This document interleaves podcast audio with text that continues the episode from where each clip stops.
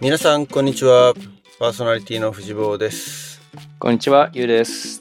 えーしばらくゲスト会が続いたので番外編というかスピンオフ会を続けていこうかなって思ってるんですけど近況報告的な話を今日はしましょうかおい。あとちなみにですねえっ、と今日の配信は7月1日か7月1日15日は予定通り配信うん。けど8月1日はお休みさせていただきたいおというのは日本に一時帰国をする予定なので7月の下旬から日本なので、まあ、ちょっと8月1日の配信は辛いかなっていうか15日も結構辛いっちゃ辛いんだけどなるほど。ひょっとしたら8月まるまる夏休みしちゃうかもしれないなんと、衝撃発言が。衝撃発電そうあのまあ年末にね帰ったばっかなんだけど夏休み俺は別に仕事の夏休みじゃないんだけど子供たちはもう6月頭から長男は6月の中頃まで学校あったんだけど娘2人は6月頭で下の子はまだ学校すら行ってないから関係ないんだけど学校終わったのでで速攻でもう日本に飛び立ったと妻と3人ででただその前にですね俺の話を先にしちゃうとなんだけど引っ越しを これまた結構ね過密スケジュールな感じだったんだけど最近引っ越しだって自分でやったんでしょそうよんということえ、引っ越し屋さんとかないのそっち。あ引っ越し屋さんはいるよ、あ、いるうん。そのムーバーみたいなのを使うこともできるけど結局全部自分でやったかうん。なただうんとね引っ越し先をが決まってからさっき言った、ね、妻と娘二人が日本に行っちゃうまでが1週間なかったかなこの日にフライトっていうのが分かっててその直前の週末にと引っ越しをしたっていうかまあ大きいものだけね近くであの U ホールっていうトラックのレンタカーがね引っ越し専用ってわけじゃないんだけどそういう大きい箱がついてるトラックを借りれるのでそこで借りて大きいものだけとりあえずその週末に全部移動してでそれ以外のものはまあ自分家の車では運べるっていうか、まあ、段ボール箱に分けて運んできゃいいやっていうようなもの解体すれば運べるみたいなものは全部後から今ちびちび1ヶ月ぐらいかけて引っ越ししてますうん。で今状態としてはまあレントなんだけど家はとても買えないのでえーっと6月は両方とも借りてる状態2軒の家を借りてる状態でちびちびちびちび引っ越しをして7月の頭には完全に引っ越し終わるっていうプランで今やってますねお疲れ様でした。まだ終わってないんだけどねああ、終わってない。あ そう終わってない。まだ、あとでもほとんど、ほとんどすっからかんになってはいるかな。あの、前住んでた家はね。まあでも行ったり来たりしながらって感じですね。だから、引っ越し代っていうのはそのレンタカー代うん。が100ドルぐらいと、あとはね、あの、ピアノがうちあるので、おお。アップライトの、あの、グランドピアノじゃなくてね。うん。それを運ぶのはちょっと自分たちはできなかったから、それだけはピアノムーバーを呼んでやってもらって、ただそれだけかな、コスト的にはかかったのは。うん。まあそんなわけで、えっ、と、引っ越しをして、7月の中旬から日本、日本に一回行ってですね、えっ、と、息子と僕と二人でベトナムにバックパック旅行をしてくるおお。予定です。相棒。相棒息子が相棒ってことああ、そうそうそう、息子と二人でね。へえ。初東南アジア。おお。初なんだね。うん、あ、まあ、台湾は行ったことあるけど、まあなんかそれも、妻の友達の結婚式に呼ばれてみたいな感じで行ったうん。ぐらいかな。あとまあトランジットで台北の空港とか行ったけど、まあそれ一体うち入らないからさ。うんそういう意味だとなんかこう、ザ・東南アジアの国ってのは初めてですね。うん。うん。まあやっぱ、ね、日本から近いし、飛行機も安かったから、いいやって思ったんだけど、そうだ、これちょっと大変なことが一つあって、おお。ベトナムに行くとなるとやっぱそれなりの、あのー予防接種を打たなきゃいけない。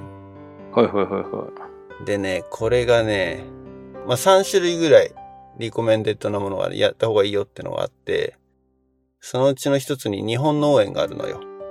日本農園。知ってるでしょ何日本農園知らない知らない。え日本農園ってみんな日本にで生まれ育った人たちはみんな打ってるよ。日本農園うん。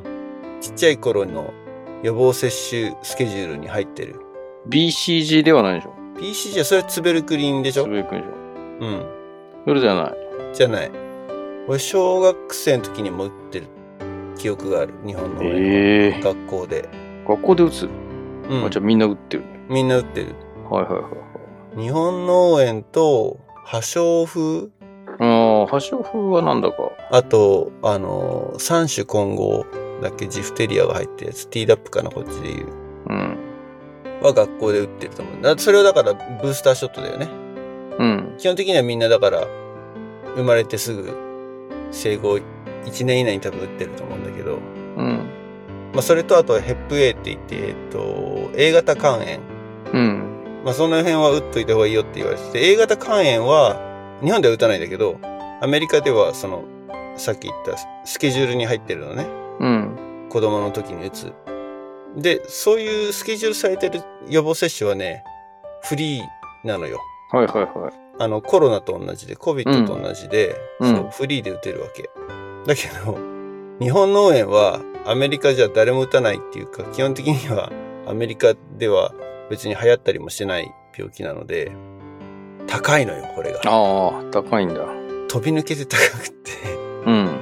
これが結構腰抜かすぐらい高くって、実は、うん。あの、飛行機代よりも高い。日本に行くえ飛行機代よりも高いっていうね。どういうことあの、保険が効かないの、まず。ああ。はいは保険が効かなくて、僕は打ってるけどね、そのちっちゃい頃と、あと小学校の時打ってるけど、もう何年経ってる ?10 歳とかだからもう30年経ってるわけだ。そしてやっぱりもうね、なんか、効果はないらしいんだよね。話によるうーんと、そんなに。い。うん。だから打った方がいいですよって、子供の時打ってたとしても打った方がいいですよって言われて、うん。で、息子も当然アメリカで生まれてるから打ってなくて、うん。で、スケジュール的にはね、1本打って1ヶ月空けてもう1本なのよ。だから2本打たなきゃいけない。うん。一本だけだとなんかその防御率っていうの分からんけどうん。 30%ぐらいで2本目ブースター打つと90%以上になるみたいなうん。感じだから1本だけ打ってんじゃダメ2本打たなきゃダメみたいな感じだよねでそれが1本ね今ちょっと円安に傾いてるからあれだけど1本今だと7万円ぐらいいやいやいやいや。するね。するでしょうん。でそれで2人で2本ずつだからそれだけでもう注射だけで30万近く払うっていうね意味がわかんない状態にえー、だって、日本で病気になったら日本で入院すりゃいいじゃん。あそうそう日本で病気にそうそうだからそういう意味だとね医療費に関してはね日本の方がやっぱり安いよねうん。圧倒的にでそう聞いたら話によると日本で日本農園を打った場合、うん。まあ、同じく2本なんだけど間は1週間なんだっておー、一週間。、で無保険でも1本7000円だってあだからちょうどやっぱ10分の1ぐらいなんだね。十分、10倍違うわけよ。うんほん。とさ、それをさ、事前に知ってたんだったら、ベトナムに行く前に予防接種を打つために1週間長く日本にいてからベトナムに行くっていう選択肢があったなってうん。思ったけども、うん。時すでに遅しだ った。今、今打たないと間に合わないみたいな感じなのる時ほどに予約をしたので、うん。もうノーチョイスでしたね。なるほいやー、へこんだだからちょっとこれは。マジかって。ど。いやー、でもこれ打たないでいってリスクしょうのもなともねえ、リスクってどんだけのリスクよみたいな。そこがでも分かんないんだよそれは何とも言えないじゃん感染経路が日本の絵に関しては蚊なのねうーん。だから気をつけるとかじゃないんだよ、ああ、気をつけらんないかもしれないってことね。そうそうそう、まあ、きある程度はね気をつけられるかもしれないけれど、その蚊帳で寝るとかねうん。だけどまあ分からんじゃんそればっかりはうん。うんなので、なるまあ、ほど。命命には変えられんっていう話ですね うん。なわけで、はい。えーそのそうベトナム旅行行ってから日本に行く感じになりますね、うんうんうん。はい8月のあの誕生祭の前に帰ります。誕生祭ね。頼むよ、誕生祭。え、誕生祭はね、 飛行機の上だな。なんです と俺祝ったのに、去年。その日を。ただね、あ、そうそう、うんそれはね、一つね、あのーじゃあ前祝い的な感じでうん。って思ってんだけど、えーっとね、横浜で、お、その直前の週末ですね、12、13かな確かおう土うん日、違うかな ?10、11、12かなうん。え、なんか、なんだっけ祝日はできたんでしょ日本、8なん月に。か、山の日 ?11 日の山の日それが 11? だからう12、ん13か、11、12、13かなうん。に、横浜で、うん。えーポケモン世界大会っていうのがあるね。があるらしいんですよ。あ、知ってるうん。夢夢。みなとみらいをね、ポケモンが占拠するんだよ。ああそうのなん、だピ。カチュウが。おおー。で、それに、まあ、息子が行きたいとほいうので、ただね、それも、なんだっけ、まあ、大会に出場する選手っていうのう。うん。うん、プレイヤーは当然会場に入るんだけど、観客もかなりなんか制限がされてて、誰でも観戦できるわけじゃないのよ。うん。で、観戦するためのバッジ、チケットうん。は抽選で購入券を得るみたいなええプログラムになっていて、ほいほい。で、それはだから、オンラインでメールで応募して、メールアドレスで応募して、で、まあ当たんなかったらだからもう中には入れない。だかうん。らそしたらまあその周りのお店とかだけ見て帰るか、みたいな話をしてたんだけど、うん。ラッキーなことにこれが当たってですね。おー、おめでとうん。当たった。まあそうだね。お鉢が回ってきたって言い方の方が正しいのかな。う。どういうこと 裏のルート使ったのいやいやいや、違う。あのね、何月だ ?6 月の8日が締め切りだったのね。応募の締め切りだったの。うん。で、その時点でロタリーをやるわけね。抽選を。うん。はで、当たった人には連絡行きますよってなったわけ。いはいはで、当たった人には、72時間の購入期限がある。い。うん。で、72時間以内に購入手続きをしないと、またロタリーで次の人を振るんだって。振るのかわかんない。先にもう、順位付けがされてるのかわからないけれど、ウェイトリストがあるのかわからんけど、とりあえず72時間以内に買わなかったら次の人にお鉢が回ってくると。権利がね。うん。で、またその人がれ連絡を受けて、72時間以内に買わなかったらまた次の人っていうような仕組みになってるわけ。うん。で、6日から72時間って言うと3日だよね。うん。丸3日待っても来なかったから、ああ、もう外れたねって思ったの。うん。したら、 うん ?2 週間後うん。に通知が来たの。ほだから、7回サイクルがあったってことだよね。2週間ちゃうか、14日だから5回か。そうそうそうそう。う。なんかあれじゃないあの、え、メールが届いても気づかない人がいたら、それはもう、するそっうてそうこそうそとだよう。ね。そうそう、そういうこと、そういうこと。あれじゃないのなんかあの、迷惑メールにみんな入ったじゃん。うん、それもあるかもしれないけどね。うん。うん、まあでもそうやってだから気づかない人たちが前に5人もいたおかげで順番が回ってきたっていう感じで当たったのでまあそれは行こうかなと、うお、ん、横浜にねで1日じゃなくて土日で行こうかなと思ってるのでお、横浜泊もありかなっていうねおーえ、じゃあ、12、13ってことそうそうそうそうで、14は飛行機14に飛行機乗るだったかなあれっすよね。月曜日。月曜日の飛行機で帰るだから、まあまあまあ、それはちょっとね、オフラインでお話できればなって思いますけれど了解です。も。まあ、そんな、そんなわけで、ちょっと8月はね、収録は難しいかなとなるほど。思ってるわけです。俺のサプライズパーティーのために、 あれ、これ、50周年とか何が違う、50周年じゃないか。ええ誕生祭。 1個しか変わんないじゃん、年え。そっか。うん。ちなみにさっき藤坊サバ読んだけどね。うん さっきね、30年前ですけど、35年前だと思うよ。 あ、そう。 5個もサバ読んで。確かに、そうだね。んそうだね。いや、じゃあ、ちょっとあれだね。忙しいね。7月。 7月、 8月8月、そうね。まあ、日本にいる間は、うん、どうしようかなと。まあ、仕事はしながらなので。じゃあ、あれじゃない。もう、どんどんディスにしちゃう ?28 あ日ぐらあ、いそういえば、 そうだ、それ、それは決まってましたね、そういえに。ばね。はこれは、なんだろう。誰でもいらっしゃいにしちゃうのい。いや、オープン、オープンにしよオープンにするう。うの、ん、オープン。じゃあ、アナウンスをどうぞ。はい。来たる7月28日金曜日、夜18時半以降、お時間空けといてください。まだ秘密なんですけど、藤坊がこっそり帰国するのでで、、秘密じゃな あい。秘密じゃないんだ。今言ったじゃん。 あ、あそっかそっか。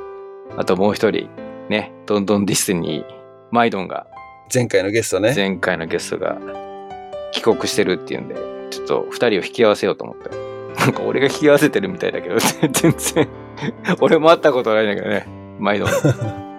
とりあえず、はい、28日金曜日、6時以降、来れる方はぜひご連絡ください。漢字やってますんで、はい、アナザードンまで書き込みください。アナザードーンに、あの、Facebook メッセンジャーで送ってもらうか、ユーにメッセンジャーで問い合わせするかっていう感じかな。連絡するかって感じかな。ぜひ。来れる方は。まあ、場所はね、東京だね。東京、新橋、品川あたりの、そのラインあたりで狙ってますから。はい。東京にいる方はぜひ会いましょう。ぜひ。告知完了。はい。ありがとうございました。といやいやいうわけで、まあ、とりあえず、マイドンと会うことは確定っていう感じなので楽しみにしてます。はいな感じで、僕の方は、近況報告というか、これからのプランですけどね。夏休みのプラこれからのン。夏休みのプランはこんな感じですね。ねえ、もう夏休みなんだね。早いね。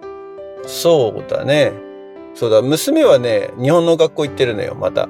またっていうおーか、あそのっか初そっかめてね、今年1年生、うんう日本の学年だと1年生なので、うん。うん。あの、長男の時と同じように、その体験入学1ヶ月。おー7月の。20だから、そんぐらいまでですね。ちょっとカルチャーショック受けに。 ねえ、どうだろうね。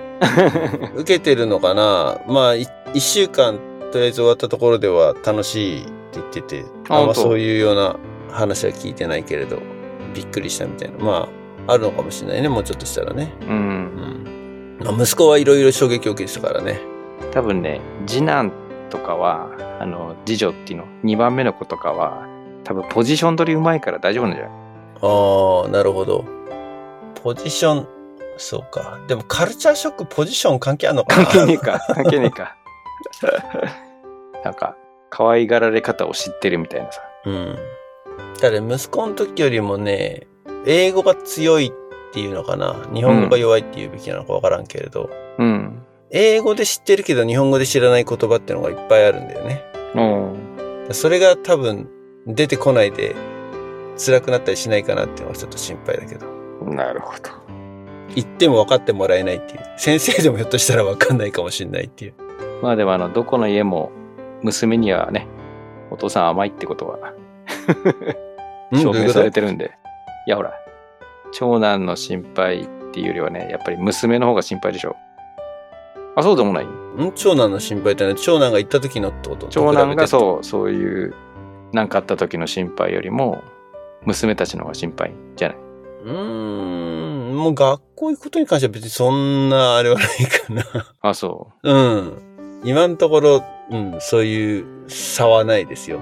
うおまあ僕はね。ー我が家はね俺がねやっぱり長男と次男はもう苦労しとけタイプなんだよねうーん、なるほど。若いうちにどんどんうん、だけどだから娘にはなんかあのそんなに苦労しなくていいんじゃないかと思っ ちゃっそう。そう。ああ、そういう考えはないな。そういう意味だと。てなんとなくねなんとなくですけどうん。まあ日本で生きていく上ではそうでいいかもしれないね。うん。まあでもね、娘は一番、あのーラボたも楽しんでるからね。おお。うん。ん上二人は楽しんでないの思春期思春期っていうかね、いや、長男も意外に楽しんでるのよ。実は。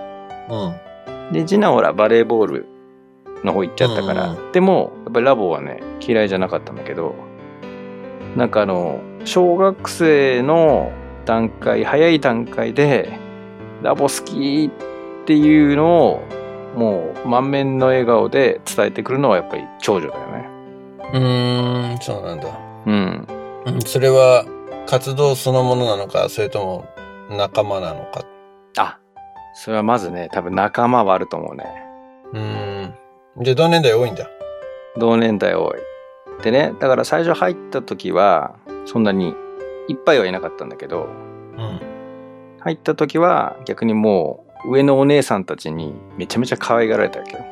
うんうんで、まあそこそこね、小学校1年、2年、3年。で、今4年なんだけど、そう、3年、4年ぐらいからやっぱり同世代が結構、女子トーク、ガールズチーム作って、結構楽しそうにやってるわけよ。うん。うんうん。で、この間なんかその、茅ヶ崎で、なんかその発表会みたいなのがあって、なんかその、ステージに上がるみたいなのがあったんだけど、もう4人でね、上がって、もう超楽しそうになんかもう、ニコニコでなんかやってて、ナサリーライムのなんか、 おお。なんかって、 そう、なんで分かってないのお父さお父さんほら、あの、ラボそんなに、あの、暗記力弱いから、あの、題名とかよくわかんない。あのん。、 あそういうこと。そう、覚えてない。曲は知ってるけど題名正式な題名知らないみたいなでそれを見てねあ娘はラボありだな続くなと思ってうん。で長男も結構うんラボ好きなんだよねうん。好きとははっきり言わないけどそうだよね。高校生だもんね、もうね。そうでこの間でもね例のリーダー研修だっけあのー代々木オリンピックセンターに集まっていろいろ合宿でなんかあのリーダー研修。ーそう、うんシニアのシニアメイト研修会。シニアメイト研修会昔で言う、ん。うん。でなんか面接があるからそこまでになんかほらトム・ソーヤの姿りを覚えていくみたいなのを、ああ、はいはい。うん、サマーキャンプのシニアに向けてってことなのかなそうだねまあでも多分サーマーだけじゃないと思うんだけどねあ、じゃあ年間のシニアメイト登録の面接。多分そうそうそう試験う、うんで行ったんだけど、ねそれって支部ごとにやるんだよね。渋ごとだねそれで俺、代々木まで行くの。代々木オリンピックセンターだったよへえ、そうなんだ。あれ神奈川だけじゃないのかなもしかしていや、千葉はね、代々木オリンピックセンターでやった記憶はないよ。本当ラボ戦でやったと思う。シニア研修と、っていうか、え、四奏曲ちゃうな。そうか、試験だから、シニアメイト研修はまた別なんかコーチが、コーチ会議がホストして、ラボ戦で四奏曲でやってたのに行った覚えはあるけれど、それはあれシニア受かった人だけのやつああ、そうか。そうだね。その手前とその手前っその手前、いやでもそれもラボ戦だった気がすんなていうか俺はもう1ミリも覚えてないねそんなことあったっていうあ、そう。うん。シニアやるために姿りとかしたっけいや、その記憶はない。確かに。うん。やっぱりもう姿り至上主義になってんだよ。多分うーん。姿りできなきゃもうラボっ子じゃないぐらいな。多分ご時、ご時世なんじゃない多分。マジっすか。うん。おそらくねう。ん。えうちの長男はね、結構短期間に覚えちゃうタイプなのよ。なんかちょっとフチボっぽい。おう。聞いてちょろちょろやればできちゃうタイプだからなんか前日すげえ寝不足みたいな感じで頑張って行ったのようん。そしたらなんか俺もちょうど全然別の用事で東京に出てたのねうん。その日にで一応まあ約束があったから LINE がピコンって入って「早川って言うたから「ゆうさん今どこですか?」って言われてなんか俺姿でも見られたかなと思ってドキッとして「あ東京にいます」みたいな「代々木来れますか?」って言われて「え代々木?」と思って何かと思ったらうちの長男が熱中症で倒れたっつってええなんかぐったりソファーに横たわってる写真が送られてきてうん。いやちょっとあの甘甘やかしたくないからもうちょっとほっとこうと思ってますって言ったらほんと辛そうなんでお迎え来てくださいって言われて 甘やかしたくないからだ、それ。いやなんかだってちょっとね寝不足なんじゃないかなと思っあ、て自業自得ってことそううそうそうそうそうあそうでもこっちは僕はあの行けませんってって言われて。で、一応念のため、あのー、大月系 LINE グループに投げたの。うん。そしたら、あの、 ジージバーバが、あ、お迎え行きますっつって。うん。ジージバーバが横浜から代々木オリンピックセンターまで迎えに行って、うん。拾って帰ってきたんだけど、結局多分面接受けてないよね、多分ね。 本当に。あ、結果はまだわかんないの。いや、だからわかんない。きあんま聞いてないんだけど、面接受けてなかったら審議はできないじゃんね。どうすんだろうね。そう ね。だけど、うんメイクアップしてくれないのか、そそれは。だああ、体調不良って、ね。体調不良でうん。いけないっていうか、まあ、熱中症になっちゃうっていうのは、だって、そんだけ暑かったってことでしょ、実際。そう、結構暑いのよ、日本も。うん。だからまあ、しょうがないっていうか、まあ、体調不良があったのかどうかっていうのは、さておき、メイクアップしてほしいよね。まあね。うん。あれすればいいんじゃないあの、韓国みたいに。あの、この日はもうね、全員学校休みみたいな、あの、会社休みみたいにして。いやでも、それはあれでしょ結局、何、熱中症になった、多分トリガーになったのは一夜漬けなわけでしょそれなのかなでもなんかあの最近思春期だからさそういうなんかあの説教めいたことを仕事するのすげえ嫌がんだよねあもう分かってるよ的な あ。はいはいはいはい。まあ、じゃあそれは分かってんじゃないじゃあ。分かってるか自分でリカバーすればいいんじゃないって。確かにだけどやっぱり母親からしたらさもう何やってんのよっていうさもうだらしないみたいなああ、そうなんだ。そうああ。だから俺なんかは結構ほらピンチはチャンスじゃないけどそういうところからが本番だって思うんだけどうちの妻とか真面目だからもう本番終わったみたいな日本終わったみたいなさ日本終わった。そうそうそうそうすぐあの悲観論になるからだけどね大丈夫っつこっからだっつって言ってんだけどいやこっからだの続きの話は知らないけどねどうなることやらうん、なるほど。あ、じゃあ夏でもシニアやりたいんだじゃあ。でも可能性はあるよねうん。だってあのーほら、コロナだったからあれ行ってないのよ。あのーホームセああ、はいはいはイ。だから、多分高2の夏に行くことになるじゃん。い。今からおー、そうなんだ。今年だっていきなり無理じゃん。もう11月か12月ぐらいに決めるやつだよね。ホームセイって。うん、うん、うん、うん、うん。え、でも今年行く子たちもいるわけでしょそいるいるいるその時に決めて。うん。でもほら、受験とかあるとさ、通えないじゃん。なんか、あの、なるほ事ど、前ね。事前活動とかね。そうそうそうそう。うんじゃあ来年の夏。ね、来年の夏ホームステイとすると、深夜やるならね、今年やっとかなき今ゃ年だね、そうだね。うん、熱 中症をやろうさあどうなることやらはい、熱中症か、でもそんな暑いのか。日本暑いよアメリカも暑いっちゃ暑いけど、カリフォルニアも暑いけど、熱中症になるか。うん。まあ去年息子が野球の試合中熱中症になってたけどね。 うん暑さで。日中の試合とかだとそうだな。でも夜は、ジャケットとかフリースとか着ないと寒いぐらいになるからね。そっちうん。日が沈むと、だから、野球の試合で夕方 ?5 時半の試合とかだと、試合が終わるのが7時半ぐらいなんだけど、うん日が傾いてもう沈みかけるともう寒くて T シャツ1枚じゃ凍えちゃうっていう感じ。えー、その日が当たってるうちはもう T シャツ1枚で全然暑いみたいな感じなんだけど、うんうん太陽がなくなった途端に急に寒くなる。うんそんなに寒暖の差が激しいんだあー激しいね。おおまああれだね逆に体調を崩さないように気をつけないとなんだねまあまあ、それは逆に慣れてんのか慣れてるから、そう、夜は寒いから、なんつうの、日本みたいな熱帯夜はまずないから、うんまずないというか、たまにあるけどね。うんたまに年に1日か2日ぐらいはあるんだけど、そういう日が。夜になってもうん熱が逃げないっていう日はあるんだけど、うんまあ年に1、2回だよね、せいぜい。だから、日本の夏、あの、うちの親とかは覚悟してきなさいって言われるけど、何をどう覚悟していいのかがよくわかんない。どう備えたらいいのかっていうと何も備えようがない。やっぱほら昭和だよね覚悟でどうに かなるっていう逆だよ準備しないとダメだっていうそう。何を備えればいいのかわかんないけど、とりあえず、俺日本の夏ってね、最後帰ったの多分、な、いつだろう、2014年とかおおじゃないかな。夏に帰ったのは。ー、9年前。あ、だから太郎とチカと飲んだってのは多分それが最後じゃないかな。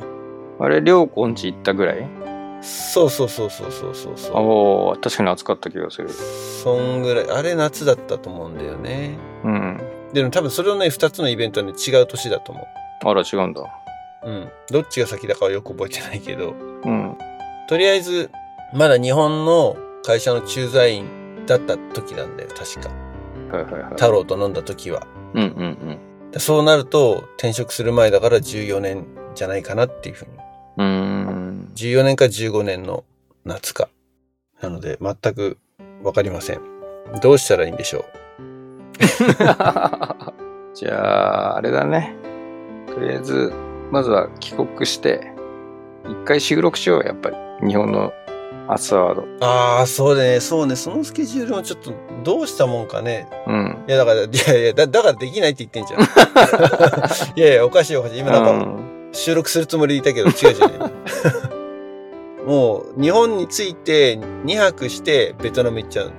そう、だから、そこは収録できないけど、ベトナムから帰ってきて、いやー、でも無理か な詰め込みすぎ。うん、詰め込みすぎ。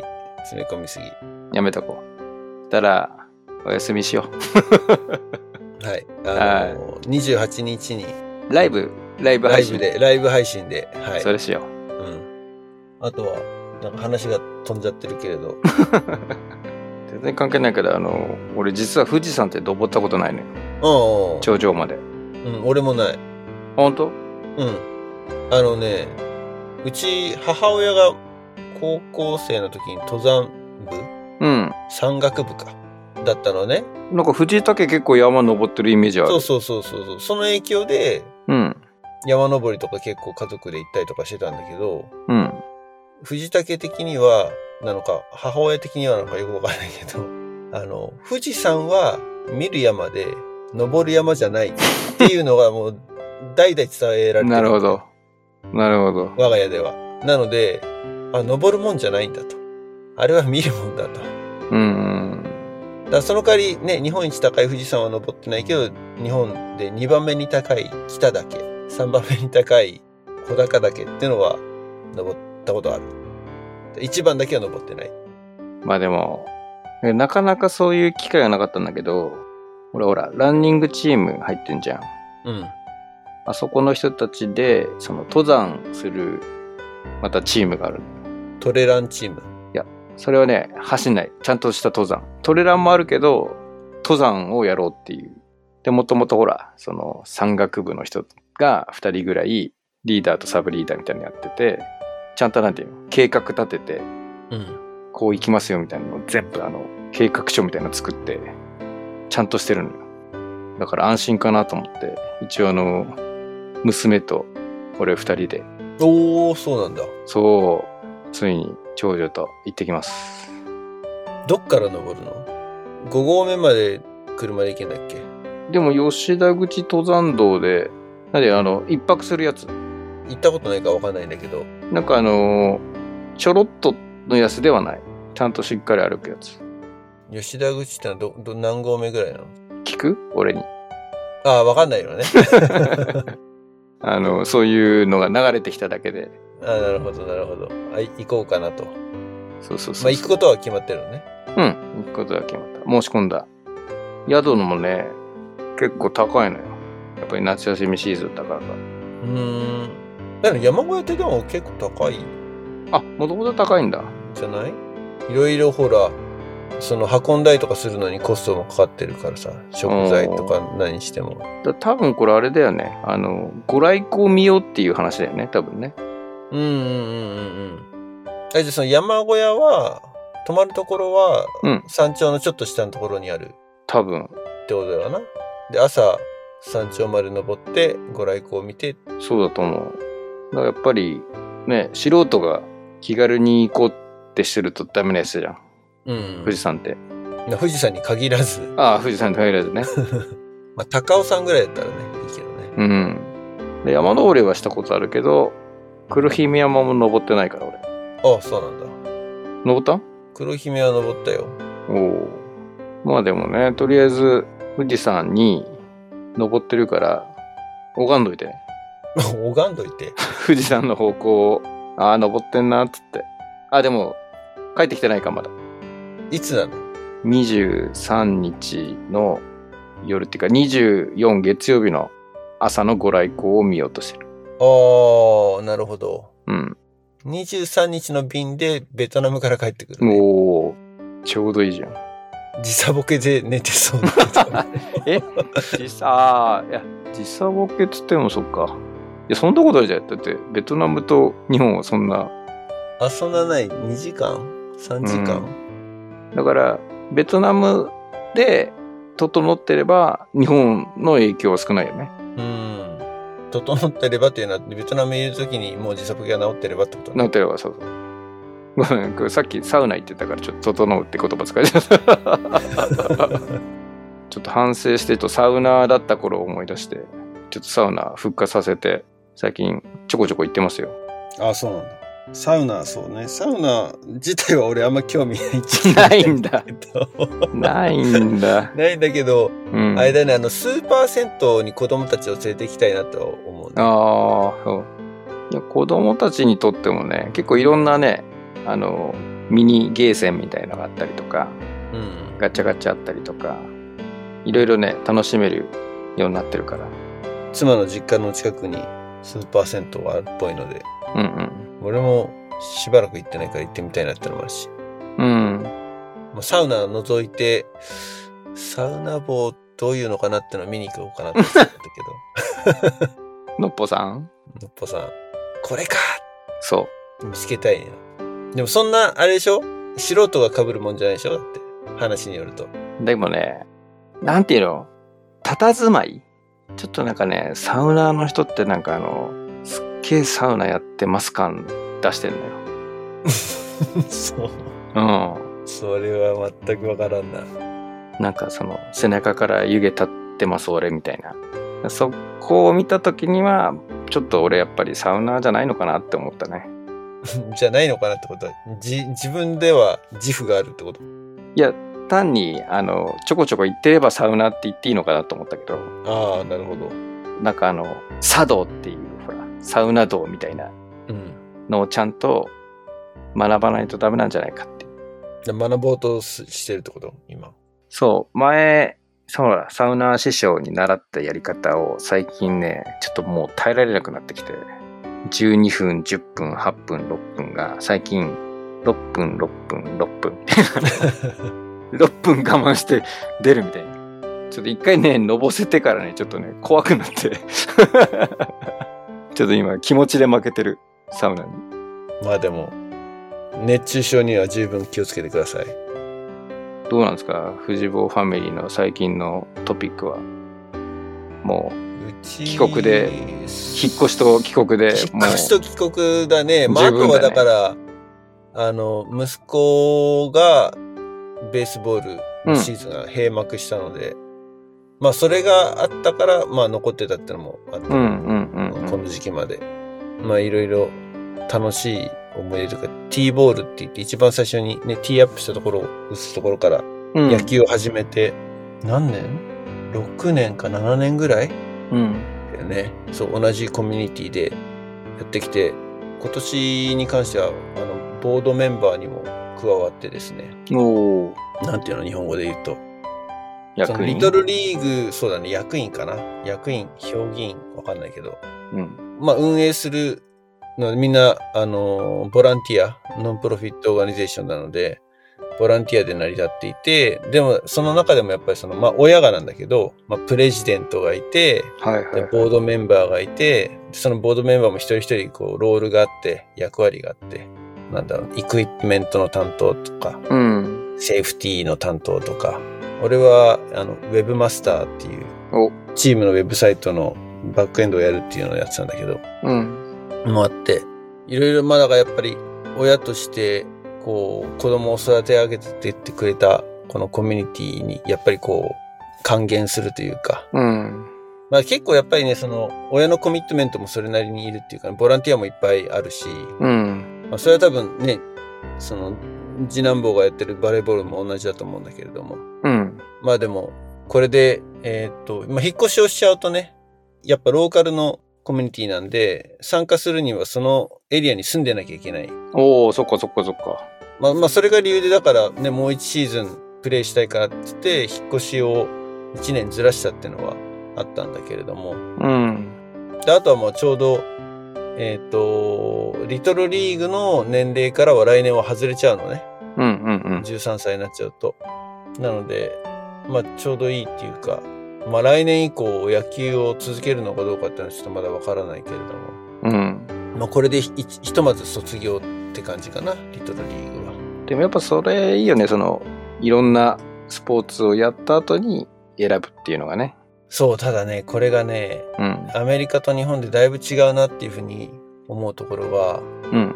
日本だとその部活でさ、学校で、まあもちろん部活の顧問の先生がそれなりに経験があって、その、そのスポーツのうん。経験があってっていうチームだったらば多分それはラッキーなのかもしれないけどでも俺が例えば中学校高校でバスケやってた時もちゃんと顧問の先生がバスケ経験者で、うん。まあ、それが一年中じゃないまず部活は。でかつ毎日でしょ毎日うん放課後にっていう時間を割いて、かつそれが一応学校のプログラムの中でっていうかお金が特別かかるわけじゃないじゃない。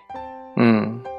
それってなんかやっぱすげえ、部活ってすげえ仕組みだなって改めて思って、こっちでそれはまずないっていうか、学校の部活はあるんだけど、やっぱりそれもシーズンで違うわけよ。例えばうん一年中はやってないわけ。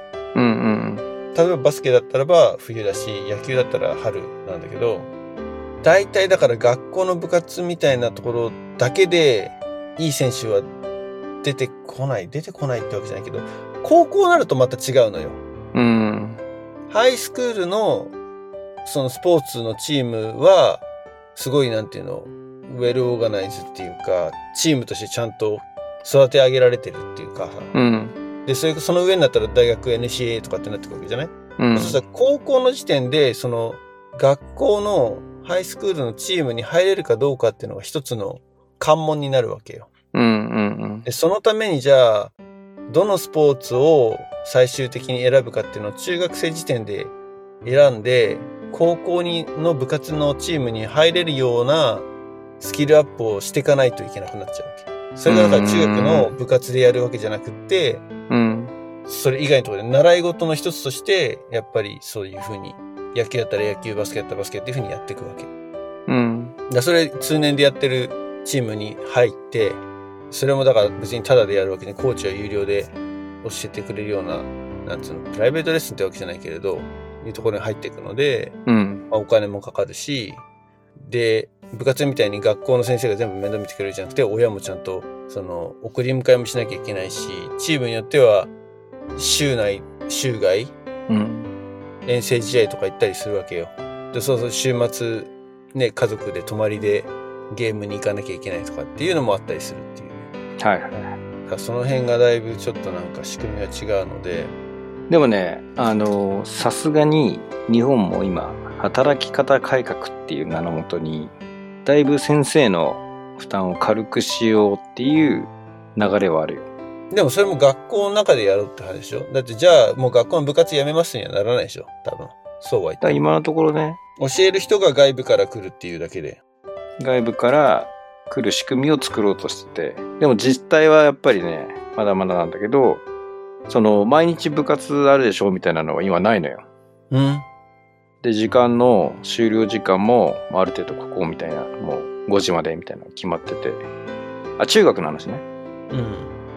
で、要するに、週3日しかできませんみたいな、縛りがあるから、教育委員会からこう落ちてきたのかわかんないけど。だから、それ以外練習したいときは、そのクラブチーム登録みたいのをして、あの、あこの週の、そうなんだそう、うーん。例えば月曜日休みでしょで、火曜日、木曜日は、え土曜日は部活とか、で、水、金、日はクラブチームみたいななんか、だからあの、着てくユニフォームが違うのよ。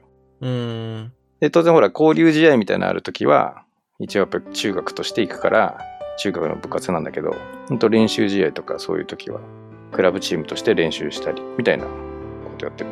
うん、でもそのクラブチームはやっぱお金払ってってやるやるわけでしょ結局。まあそう、あのー部活っていう体を取らないための、ダミー、ダミーっちゃダミーだけどね。実態は、学校、あ、そうなんだ。あそう、あ。じゃあなんかプロフェッショナルコーチがついてるクラブチームってわけじゃない。うん。でもまあたまたまうち、たまたまというよりも、まあ、次男はその強豪とされる公立校に行って、結構やっぱり監督の方が素晴らしい方で、まあ、指導してくださって、で、アシスタントじゃないけど、その、つくわけよ。監督以外にコーチみたいな。うん。で、そのコーチに、たまたま次男がお世話になったところのジュニアを出て、その、なんて、今、次男が行ってるところの監督さん、先生にお世話になった人が、まあ、V リーグって言って、あの、ほら、バレーのうん、プロリーグみたいなのやって、この間引退して、なんと教えに今来てくれてて。なるほど。うん。でやっぱりあの、まあ、バレーボール卒業して子供たちに教えたいみたいなのがあるから、今そこでいろいろやりながら、多分教職員の資格取って先生になろうっていう多分ルートだと思う。うーん。多分そこの師弟関係もすげえなと思って、そのね、中学でお世話になった先生に今弟子について先生の道を目指すっていうのもなんか熱くない、うん。そうね、そういうすごいね。そうそうそうそう。だからまあそういうチームに次男が所属させてもらえてるっていうのはありがたいよね。うん。そうね、だからそういういいチームに入れるかどうかっていうのはまたね、うん。そうなんで、だからうちもこれからそういうチームをいろいろ探したいとかってしなきゃいけないなっていうふうには。ああ、そっか。新しいエリアのそうそうそうそう中でね。そう確そうかに確かに。そうだね。あの、あんまりそういうのって公開されてない情報なので、うんうんうん。結構一つ手でじゃないと入れないとかね。そうね。まあでも新しい土地で、住めば都って俺いつも思ってるので、最初のうちはなんか不慣れでも、むしろなあの、場所的には結構、 高級住宅街っていうとちょっと語弊があるけれど、うん。まあでもちょそういうエリアではあるので、学区がいいと家賃も上がるっていうのがこのエリアの、てかまあアメリカ全体だと思うけどね。うんうんうん。まあでもそりゃそうだよねって感じだよね、多分ね。費用対効果じゃないけど、まあまあそうそうね。そう。そこに行きたい人がいっぱいいるっていうことは、何かしらやっぱり惹かれるものがあるもんね。うん、えー、じゃあ俺はそこに行けるわけね。ああ、12月来るときはそうですね、その家ですね。おお。サニーベールじゃなくて、パロアルトっていう町です。はいはいはいはい。スタンフォード大学のお膝元ですね。超有名じゃん。ほう。ちょっとセレブの生活を拝見させに、 拝見させていただきます。セセレブ、楽しみにしてます。 ね、うちは、あの、家の中は止められるスペースないんだけど ね。ち、ち、んだよ、ち。そんなに大きな豪邸じゃないので、やっぱね。じゃあ、あれだね。友達紹介しして、 近所の近隣住民と仲良くなって。庭は異様に広い ので、ちょっとガチでキャンプでいいや、もう。キャンプ。もうね、アメリカ高いからさ、もうあ、宿宿高いでしょ。もう今、円安進行中だよ、また。ああ、そっか、円安か。うんあーそういう意味だと、今回帰るの結構、嬉しいっちゃ嬉しいね。日本で買いいや物、ーそうだよ。チャンスだよ。いろいろ安くなってる。うん。ぜひ楽しんでください、日本を。はい。一応ね、今日の復習は、あの、富士山の方向いて、 頑張れっていうところだけあーは、なるね、はい、ベトナムから帰ってきた時覚えて ね。 ベトナムから帰って忘れないようにね。はい、じゃあ、そうですね。次回も多分、ないかな。スピンオフかな。はい。また、あの、こんな感じで、ゆるい感じ で、次回も お送りしたいと思います。それでは皆さん、ごきげんよう。バイバイ。バイバイ。